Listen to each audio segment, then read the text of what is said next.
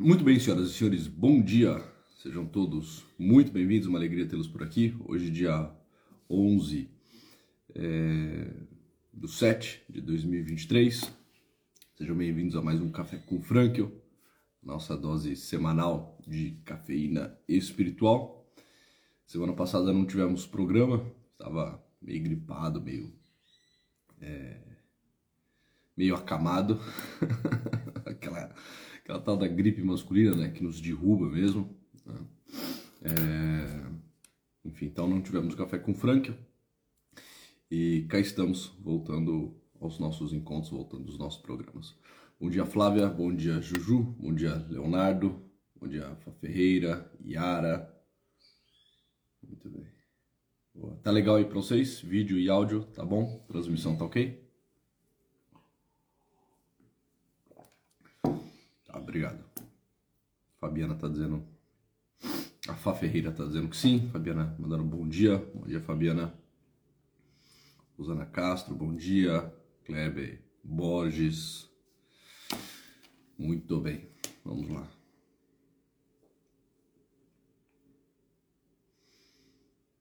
Bom, é... o que eu pensei para hoje? Esse nosso programa de julho. Tem uma passagem muito interessante, eu não estou com o livro aqui em mãos, tá bem? Mas tem uma passagem muito interessante do livro A Vontade de Sentido, na qual o Victor Franco vai falar sobre é, o modo como opera a cognição humana. Salvo engano, nesse capítulo ele está falando sobre o sentido da vida, é, tanto é, o sentido situacional quanto o sentido último. Enfim, ele está discorrendo acerca do sentido. E, e para explicar sobre o caráter objetivo do sentido, ele vai entrar no campo da cognição humana, como que opera, como que funciona a cognição humana. Tá? É, e lá ele faz uma analogia muito interessante, ele é cheio de, de exemplos e analogias e metáforas, né, Victor Frankl, em toda a sua, é, em toda a sua obra. Ele vai usar de uma analogia muito interessante que eu quero trazer aqui para vocês, para que a partir disso nós consigamos refletir sobre um ponto que eu julgo extremamente importante e que hoje em dia está sendo vivida de forma muito débil, tá que é a questão sobre a verdade. Tá? Então, é, vamos tratar um pouco sobre isso no, no, nosso encontro de hoje, nesses próximos minutos. Tá bem? Bom, é, então, sem mais delongas, vamos lá. Lá no livro A Vontade de Sentido, Victor Frankl ele vai falar sobre o modo como nós conhecemos as coisas. Né? Ele vai fazer uma crítica, uma crítica muito, é, muito atual é, e que é posta de forma muito precisa ao subjetivismo. Aqueles que acreditam que a realidade ela pode ser é, compreendida, ela pode ser interpelada, a realidade ela pode ser descrita a partir dos movimentos pessoais, dos movimentos internos, a partir da realidade mais subjetiva daquele que observa a realidade. Né? O que evidentemente é um, é um, erro terrível e muito grave. Né? É achar que de alguma forma é, eu sou a medida de todas as coisas. Que sou eu quem é, digo o, o que as coisas são. E eu faço a partir de afetações. E eu faço a partir de uma realidade assim muito subjetiva, daquilo que me parece, daquilo que eu acho. Tá? Então ele começa a fazer uma crítica ao subjetivismo, né? é, que no fim das contas é um anti-intelectualismo. O que, que seria o anti-intelectualismo? Seria achar que as coisas são é, como, é, como, como eu imagino. Né? E essa imaginação é fruto de, de fantasias, é fruto de afetações, é fruto das minhas emoções, né? Ah, eu acho que as coisas devam funcionar dessa forma. Eu acho que as coisas né, devem ser isso ou aquilo. Né? Eu acho que essa situação é isto, porque é assim que eu me sinto, porque é assim que de alguma forma eu percebo. Tá? Isso seria um subjetivismo, assim, é, é, um, é um modo infantil de olhar para o mundo, é um modo muito infantil, muito primitivo de olhar para as coisas, achando que eu posso a partir dos meus afetos, a partir das minhas emoções, dizer o que as coisas são. Tá bem? Bom, então ele vai fazendo essa crítica ao subjetivismo e aí para explicar sobre o sentido, o sentido objetivo, ele vai usar então essa analogia que eu disse lá no início, que é uma analogia muito interessante, que é uma analogia sobre é, o caleidoscópio, o caleidoscópio e o telescópio. Olha que interessante. Né? Bom, o que, que é o caleidoscópio? O que, que é o caleidoscópio? Para que todos consigam visualizar esse objeto. Né? O que, que é o caleidoscópio? Todos nós, muito possivelmente, muito possivelmente, já tivemos um caleidoscópio. Eu não sei vocês, mas né, na, nas sacolinhas surpresa dos aniversários, hum, é sacolinha surpresa que chama, né? Aquilo que né, nas festinhas de criança é, se ganha, é isso, né? Na sacolinha surpresa dos aniversários, com muita frequência, hoje não mais, mas com muita frequência, vinha uma espécie, né, uma espécie de caleidoscópio. Né? Evidente, um negócio meio primitivo, um negócio meio mal feito, né? mas também é, não podia ser nada muito sofisticado, porque esses brinquedos na mão de uma criança, eles não duram mais do que algumas poucas horas, né? Vai quebrar, vai amassar, vai jogar no chão, vai pisar, vai puxar e as bolinhas vão sair voando pela casa, né? Isso, as lembrancinhas, pronto. Tá. Nessas lembrancinhas vinha com muita frequência o caleidoscópio. Nas lojas de 1,99 a gente achava esses caleidoscópios, né? É... O que é um caleidoscópio? É um objeto que você né, leva aos olhos, você vai olhar por um tubo, vai olhar por um orifício, e o que você enxerga? O que você enxerga deste orifício é uma imagem que está sendo projetada, né, é, que está sendo projetada dentro do próprio caleidoscópio. Você vai girando o caleidoscópio, você vai girando aquela peça, aquele brinquedo, e ele vai formando imagens. Dentro do próprio caleidoscópio existem algumas peças, umas espécies de, de lantejoulas, de miçanguinhas, né? É, umas areias coloridas, enfim.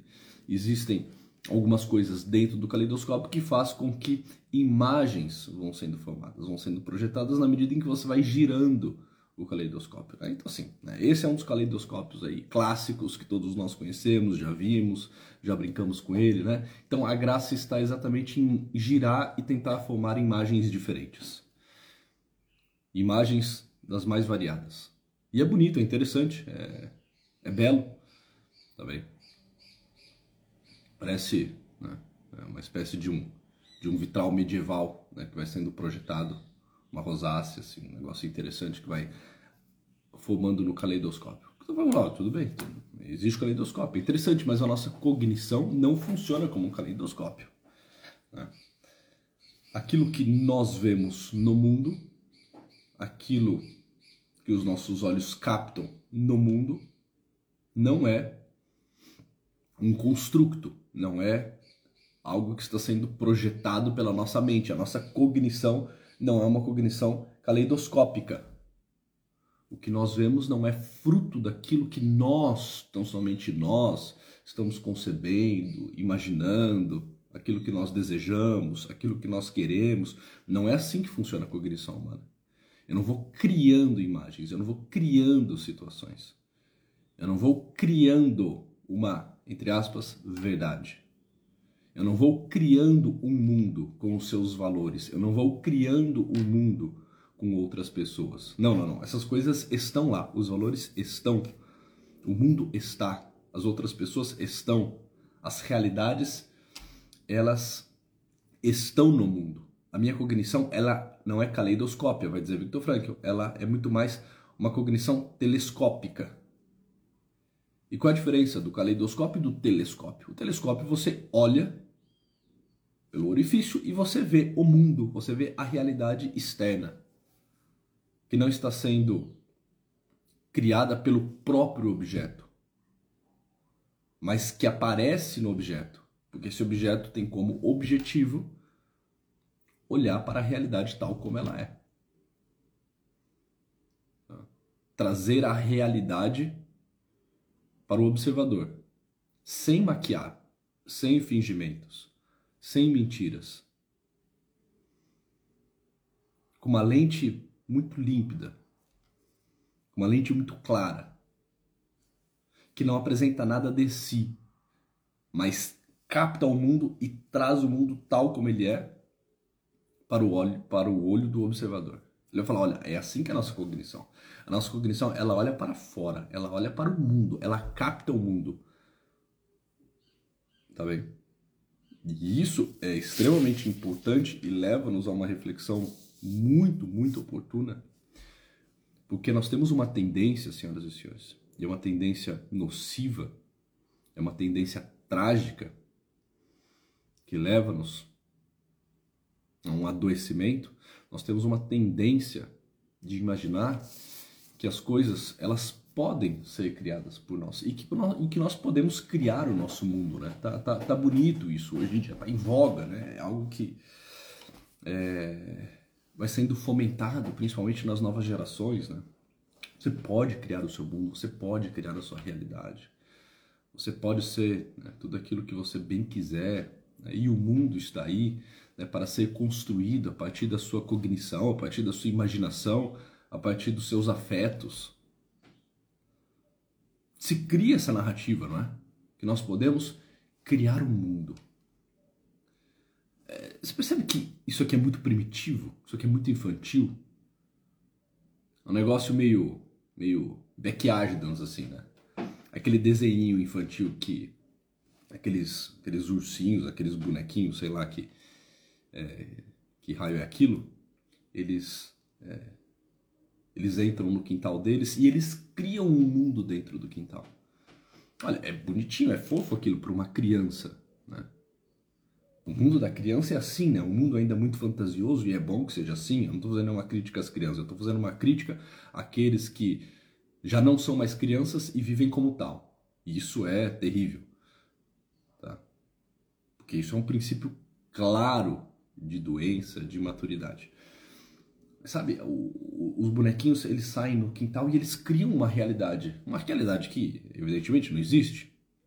Objetivamente, onde eles estão? Eles estão no quintal. O que tem no quintal? Olha, tem uma porção de terra, tem um tanto de grama, tem um balanço, tem uma casinha na árvore e pronto, e só. E passou disso é rua, é a casa do outro, mas eles criam uma realidade. Né? Eles fingem que eles são piratas, né? eles criam uma realidade na qual eles são grandes aventureiros, né? e assim por diante. Tá? O problema é que muitas pessoas hoje assim ficam criando, criando coisas, criando situações que não existem, com uma cognição assim caleidoscópica, uma imaginação muito fértil, sem fim, que as colocam diante de um mundo assim fantasioso, cheio de mentiras, cheio de criações, criações que não têm correspondência na realidade, é um negócio terrível, né? A nossa cognição ela é, caleidos, ela, ela é telescópica, ela não é caleidoscópica. A gente olha para as coisas e nós precisamos conseguir dar nome às coisas. Nós precisamos saber o que elas são. Um dos princípios da verdade, e essa é uma colocação de Aristóteles, né? É dizer acerca do que é, é e do que não é, não é. Isso é uma definição clara, antiquíssima, clássica acerca daquilo que é a verdade. Né? A verdade é isso. A verdade é dizer do que é, é e do que não é, não é. Pronto. Né? O que passa disso né, já não é verdade. É conseguir olhar para as coisas e saber o que elas são, saber pesá-las, saber medi-las, saber dar o nome para as coisas.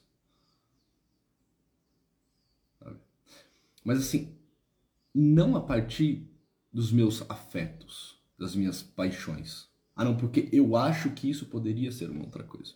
Porque eu acho que essa situação poderia ser diferente.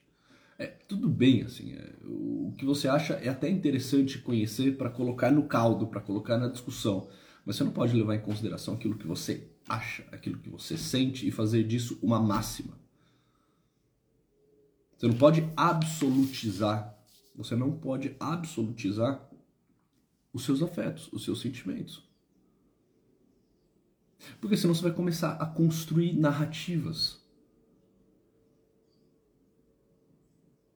Você vai começar a construir narrativas acerca do mundo, Você vai criar um mundo que só cabe na tua cabeça, que não tem correspondência na realidade. Um mundo que deve funcionar dessa ou daquela forma, um mundo que deve ter isso ou aquilo, né? um mundo no qual as pessoas sejam assim ou assado. Você vai criando, é uma loucura isso, né? É uma loucura, isso vai criando uma narrativa acerca de como o mundo deve ser. E você não consegue olhar como as coisas são. É aquilo que dizia Chesterton, né? Olha, infelizmente chegará um dia em que o homem, num ato heróico e correndo o risco de se tornar um mártir, terá que afirmar aos outros: a grama é verde. É, olha que loucura, chegará um dia em que nós teremos que dizer: a grama é verde. Todos já ouviram essa expressão, né? Do grande, saudoso Chesterton. Porque o que se diz hoje, não, a grama pode ser o que você bem quiser, pode ter né, a coloração que mais lhe agrada, né, o que importa é o que lhe faz bem, o que importa é aquilo que você gostaria de ver no mundo, é o tipo de grama que você gostaria de pisar. Olha, desculpa, o, que importa é dizer acerca daquilo que é o que de fato é. A grama é verde e quer eu queira, quer não queira, quer goste, quer não goste, isso não pode ser opressão. Isso é um ato de inteligência. E dizer qualquer outra que qualquer outra coisa que não isso é lesionar a minha inteligência. Então, a pessoa que vai se apegando só aos seus afetos, só aos seus sentimentos, ela vai criando narrativas acerca do mundo, ela vai achando que o mundo deve funcionar de uma forma específica, ainda que no mundo concreto e objetivo ela não encontre essas leis, não encontre essas realidades. Ela vai criando também uma narrativa acerca dos outros, do que ela imaginaria que os outros né, pudessem ser, de como são, né, de como se comportam, do que né, ela esperaria, né, ah, porque seria bom que todas as pessoas agissem dessa forma. É, mas a, a realidade é que não, não acontece assim, entendeu? Ela vai se agigantando no reino dos, dos direitos dela. Né? Ah, porque eu tenho direito que as pessoas me reconheçam como tal, né? me chamem assim, me vejam dessa forma. Olha, é que tem uma questão objetiva, né? Tem uma questão muito, muito objetiva. Você pode até esperar que os outros né, imaginem, falem, concebam dessa forma, da forma que a sua mente está criando, mas a, a, realidade ela se impõe, a realidade ela é coercitiva. Entende? Negócio, negócio meio, meio maluco. Então você vai criando uma narrativa também acerca dos outros, acerca de você mesmo, né? Você vai se tornando né, aquilo que é, é, você bem deseja a partir das suas emoções, uma espécie de metamorfose ambulante, né? Você pode ser aquilo que você bem quiser a qualquer momento, pode começar tudo do zero, do novo, né?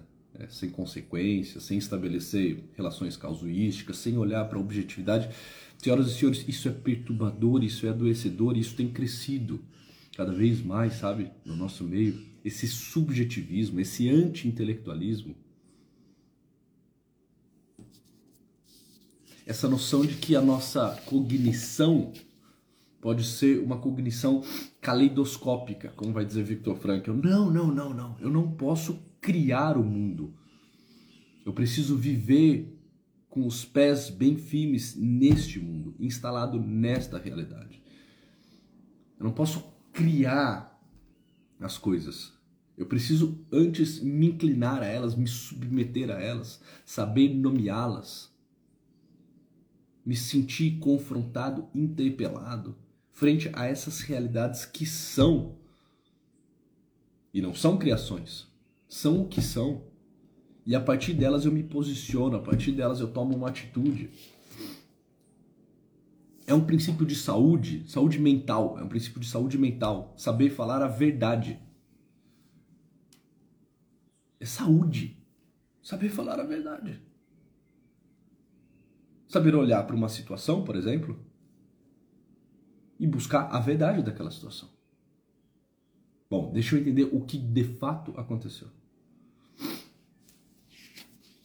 É claro que, e Frankl vai dizer exatamente isso no livro que eu citei agora há pouco, na Vontade de Sentido, é claro que é, a subjetividade está em interpelar a verdade, em tentar conhecer a verdade. É sempre uma pessoa, é um sujeito, sou eu que vou tentar conhecer a verdade. Mas a verdade, ela está lá, ela está na situação. Eu preciso de um esforço, eu preciso de uma honestidade intelectual para de fato apreender e conhecer essa verdade que está lá. Então eu preciso olhar para uma situação e, olha, ser um amante da verdade. Eu quero saber a verdade sobre isso. Eu não quero maquiar essa situação. Eu não quero ficar maquiando a minha vida. Eu não quero buscar nessa situação somente aquilo que me agrada. Eu quero entender o que aconteceu, quem eu fui nessa situação, o que houve de bom, o que houve de ruim, o que está certo, o que está errado, o que poderia ter sido diferente. Essa, essa sinceridade, que é uma sinceridade é, de alguém que ama a verdade. Uma, uma, uma, uma sinceridade um tanto quanto agressiva, não agressiva minha para com os outros, mas agressiva minha para comigo mesmo. Sabe, não, olha, eu preciso buscar a verdade, o que houve aqui, o que houve nessa situação. Como ela se apresentou? Quem são as pessoas que aqui estão envolvidas? O, o que de fato eu falei? Eu preciso olhar para a minha vida e buscar na minha vida a verdade, quem eu sou. Como eu tenho agido, o que eu tenho feito. Saber dar nome, dar nome para os meus sentimentos, saber dar nome para as minhas afetações, saber dar nome para as minhas doenças, saber dar nome né, para os meus estados emocionais, saber dar nome. As pessoas elas ficam criando, criando até outros nomes. É um negócio maluco assim, é um negócio maluco. Por exemplo, eu que trabalho com clínica, que trabalho com pessoas, assim, o rol de, de nomes possíveis para uma mesma realidade cresce cada vez mais. Então, sei lá, era uma realidade objetiva já com um nome dado e com uma definição muito clara. Por questão assim conceitual. Né? questão de literatura. Para aquela realidade já, já tem um nome. As pessoas elas criam outros outros nomes né? Porque dentro desses nomes que vão sendo criados cabe toda uma fantasia, toda uma imaginação que abarca essa nova nomenclatura, né? Então, sei lá, por exemplo, eu brinco aqui, né, já, vocês já viram eu responder isso nas caixinhas também de perguntas, então usar isso como exemplo para não ter que é, fazer aqui um, um, um, estudo anterior acerca do que eu estou dizendo, né? Pegar algo que já é conhecido aqui por nós. Então, sei lá, algumas pessoas chegam e falam assim, olha, porque é, acontece que eu, eu sou é, um procrastinador. A procrastinação, sabe, é, é um nome que foi sendo forjado, foi sendo construído. Normalmente a pessoa que fala, ah, eu sou um procrastinador, olha, é que não é bem isso, entende? Quando você fala assim, procrastinador, você cria uma fantasia na tua cabeça de que você tem uma doença rara, uma doença incurável, que você é uma pessoa única, né, é, enquanto portadora né, dessa, dessa doença é, dificílima de ser tratada e de ser superada, então isso vai ser um destino na tua vida, porque agora você é um procrastinador. Quando a pessoa fala, olha, é que eu sou procrastinador, ela está se escondendo atrás de um rótulo, sabe, que ela deu e ela nem sabe muito bem o que isso quer dizer, ela não sabe na literatura médica o que isso quer dizer, na literatura psiquiátrica o que isso quer dizer. Então, quando ela coloca assim, eu sou um procrastinador, no fundo, no fundo ela está dizendo, olha, é, que é? Eu não tenho constância. Eu tenho dificuldade de acordar cedo, tenho dificuldade de ter uma agenda, eu não tenho agenda. Eu não tenho constância, mas eu também não tenho uma agenda. Eu não sei muito bem o que fazer. Sabe por que eu não sei o que fazer? Porque eu nunca parei para pensar seriamente sobre a minha vida. Eu não sei muito bem né, para onde eu caminho, o que eu devo fazer. Porque eu não me levo muito a sério. Esse é um outro ponto. Eu não me levo muito a sério. Sabe? Eu acho que as pessoas devem tudo para mim, então fico esperando que elas façam. Então eu não me antecipo, eu não procuro criar nada, né? eu não procuro dar de mim, então eu não sou constante, eu não tenho uma agenda, eu não me levo a sério, e eu sou preguiçoso, eu sou preguiçoso pra caramba. Né? É, e eu sei que eu sou preguiçoso é, porque eu sempre escolho pelo mais cômodo, pelo mais fácil, aquilo, aquilo que causa assim menos menos dor, aquilo que exige menos de mim, ainda que ainda que eu saiba que a realidade que exige mais de mim é, é mais importante, mais valorosa. Né? Então eu sou preguiçoso. Entende? Ela vai dando nomes, nomes reais, não nomes fantasiosos, ficcionais. Ela olha para o fato e não para a fantasia. Ela olha para o fato. Mas a pessoa ela fica criando narrativas, né? E, e, a ideologia, por exemplo, a noção da ideologia de gênero é bem isso, né? O que, que são os ideólogos de gênero? São pessoas que ficam criando o tempo todo narrativas acerca do mundo, acerca deles. Eles estão tentando, a partir dos afetos deles, apresentarem um outro mundo que não é o um mundo objetivo. E o maior problema é que eles mentem para eles mesmos, né? Ah, eu posso ser tudo que eu quiser. Olha, a verdade é que não, entende? Tem um dado objetivo, tem uma realidade objetiva. A cada dia eu posso me, me descobrir e me experimentar como né, um, um, ser novo que está em constante construção, numa metamorfose ambulante. Né? Eu posso ser né, tudo aquilo que nesse dia, ou ao menos nesse momento, os meus afetos e as minhas paixões né, me levarem a, a, perceber, a sentir, a, a desejar. E você olha para essas pessoas e você percebe assim, Aquilo está lesionando a inteligência delas. Aquilo está fazendo mal. Aquilo está afetando a cognição. Aquilo mata a dinâmica que é a dinâmica própria da vida. A nossa inteligência, a nossa cognição, ela é telescópica. Ela pega a realidade objetiva do mundo. Ela não cria um outro mundo. Nós não criamos o mundo, nós estamos nesse mundo. As coisas são. Os nossos pés precisam estar cravados nesse solo. Nós precisamos nos instalar nessa realidade. Eu preciso saber dizer de forma objetiva acerca das coisas mais triviais da minha vida e a partir das coisas mais triviais e óbvias, eu preciso ir escalando e dizer das realidades que são realidades mais profundas, mais refinadas, entende? Sei lá, por exemplo, ontem, pegando, pegando isso como exemplo, meu corre agora. Ontem, à noite, antes de dormir, a, a Thaís, minha esposa, estava imprimindo uma apostila né, para para as crianças, para a gente fazer agora nas férias com ela, né, para ela trabalhar com as crianças agora nas férias. E essa era uma apostila de, de geografia. Né? Tomás, que está com 5 anos, a Catarina, que está com 7. Para passar um pouco tempo também nas férias agora, né? E, e eu estava dando uma olhada na apostila de geografia. E é interessante, começa assim, né? É, meu nome é.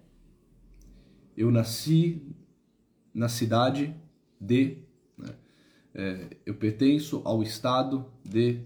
O meu país é o. Eu sou João. Tenho oito anos.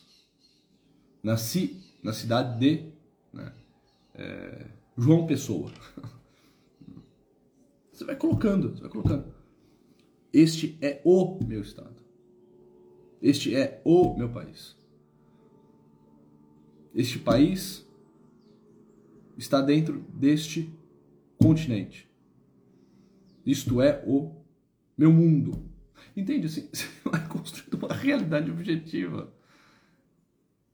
A minha região é a região nordeste. Ah, não, é a centro-oeste. Ah, não, é a sudeste. Não, é a região norte. Você vai criando realidades objetivas, assim. É... Isso é importante, por exemplo, para uma criança, vai, para uma criança, você vai instalando ela na realidade. Essa é a tua realidade. Ah, tinha lá também, né? Eu moro na rua tal. O número da minha casa é este. Esta é a bandeira da minha cidade. Você vai lá, né? da, da, menor parte, o indivíduo, né? até chegar né? na, na descrição do mapa mundi. Você vai descrevendo realidades objetivas. Ah, não, mas eu, eu sinto que eu sou né, alguém que nasceu num, num, outro continente. É, tá bom. Pouco importa o que você sente. Assim, a gente vai ter que. Entendi dar de ombros para isso. Porque se a gente levar isso a sério, ah não, como assim, por que pode trazer? A gente precisa considerar o que a pessoa está trazendo. Ah, você vai adoecer essa pessoa se continuar com essa fala. Não, porque nós precisamos entender o, para onde isso nos leva. Caramba, isso nos leva para um lugar de loucura. assim, dá de ombro para isso. Você não vai dar muita vazão para isso. A não ser que você esteja conversando com uma criança de 4, 5 anos de idade que quer naquele momento fantasiar. Pronto, terminou de fantasiar? Terminou, pronto. Mas aqui na apostila você vai colocar a verdade. Você vai colocar o fato, o fato concreto. Qual que é o fato concreto? O fato concreto é que você nasceu na cidade de São Carlos. Ah, mas eu queria ter nascido em, né, em Manhattan. É, tá bom. Depois a gente brinca, né? É, de ser né, cidadão norte-americano. Agora vamos colocar aqui: São Carlos, São Paulo, Brasil, Sudeste. América do Sul, continente americano. Entende? Nós precisamos saber, eu sei que isso para alguns pode estar parecendo simples demais, mas eu sei que muitos conseguem entender para onde isso nos leva e qual que é um dos grandes problemas desse nosso tempo, né? Nós ficamos criando realidade. A tua vida vai mal porque você fica criando realidade.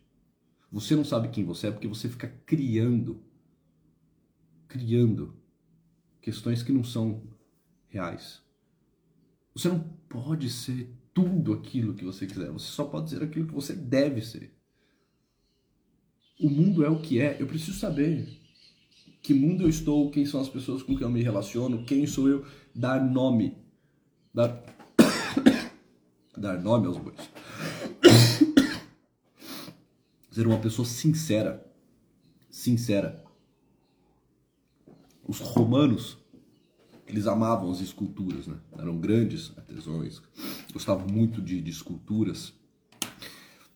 Essa expressão sincero né, vem muito é, dessa, dessa vivência dos romanos. Né? E os romanos, eles prezavam por aquelas esculturas que eram esculturas intactas, que eram esculturas é, autênticas. O que, que era uma escultura autêntica? É uma escultura que o artista foi talhando, foi montando, né, foi criando, e aquela criação é uma criação autêntica, uma criação é, na qual ele não precisou criar nada novo. Ele não precisou usar de cera. Ele aceitou bem os golpes naquela matéria. Ele aceitou, ele estava atento, ele estava atento. Ele estava com os olhos bem abertos, ele não estava cochilando, ele não estava né, com a cabeça na lua. Ele estava lá olhando para aquela imagem e ele estava esculpindo, ele estava talhando aquela imagem. E ele conseguiu fazer isso com tanta verdade, com tanto amor, com tanta entrega, que ao final ele tem uma imagem cera. é uma imagem cera? É uma imagem sem cera. E essas imagens valiam muito. Valiam e valem muito. Mas aquele que, porventura, se distraiu, aquele que fechou os olhos para a realidade, Aquele que se esqueceu do que estava fazendo errou, errou os golpes. Arrancou pedaços que não devia. E ao final ele teve que remendar, ele teve que botar cera em algumas partes que estavam deformadas. E aquela era uma imagem com cera. Né? Ele botou cera. Né? Ou seja, não é autêntico. Tem cera nessa. Tem cera nessa imagem. Ela não vale tanto. Tem muitas pessoas que assim vão perdendo o seu valor porque elas estão cheias de cera. Você olha para a pessoa e você não sabe quem ela é, caramba. Tá cheia de cera, cheia de mentira, cheia de fantasias.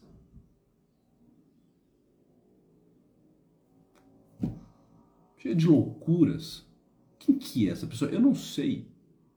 Assim, eu não vejo nada de muito autêntico nela. Não é alguém confiável. Ela não consegue descrever a realidade quando ela vai contar uma situação, ela conta uma situação e eu não sei se ela está de fato descrevendo a situação tal como aconteceu ou se ela está criando uma situação a partir das afetações dela, porque naquele momento ela estava assim ou assado, então por conta daquilo que ela sentiu, a situação toda mudou.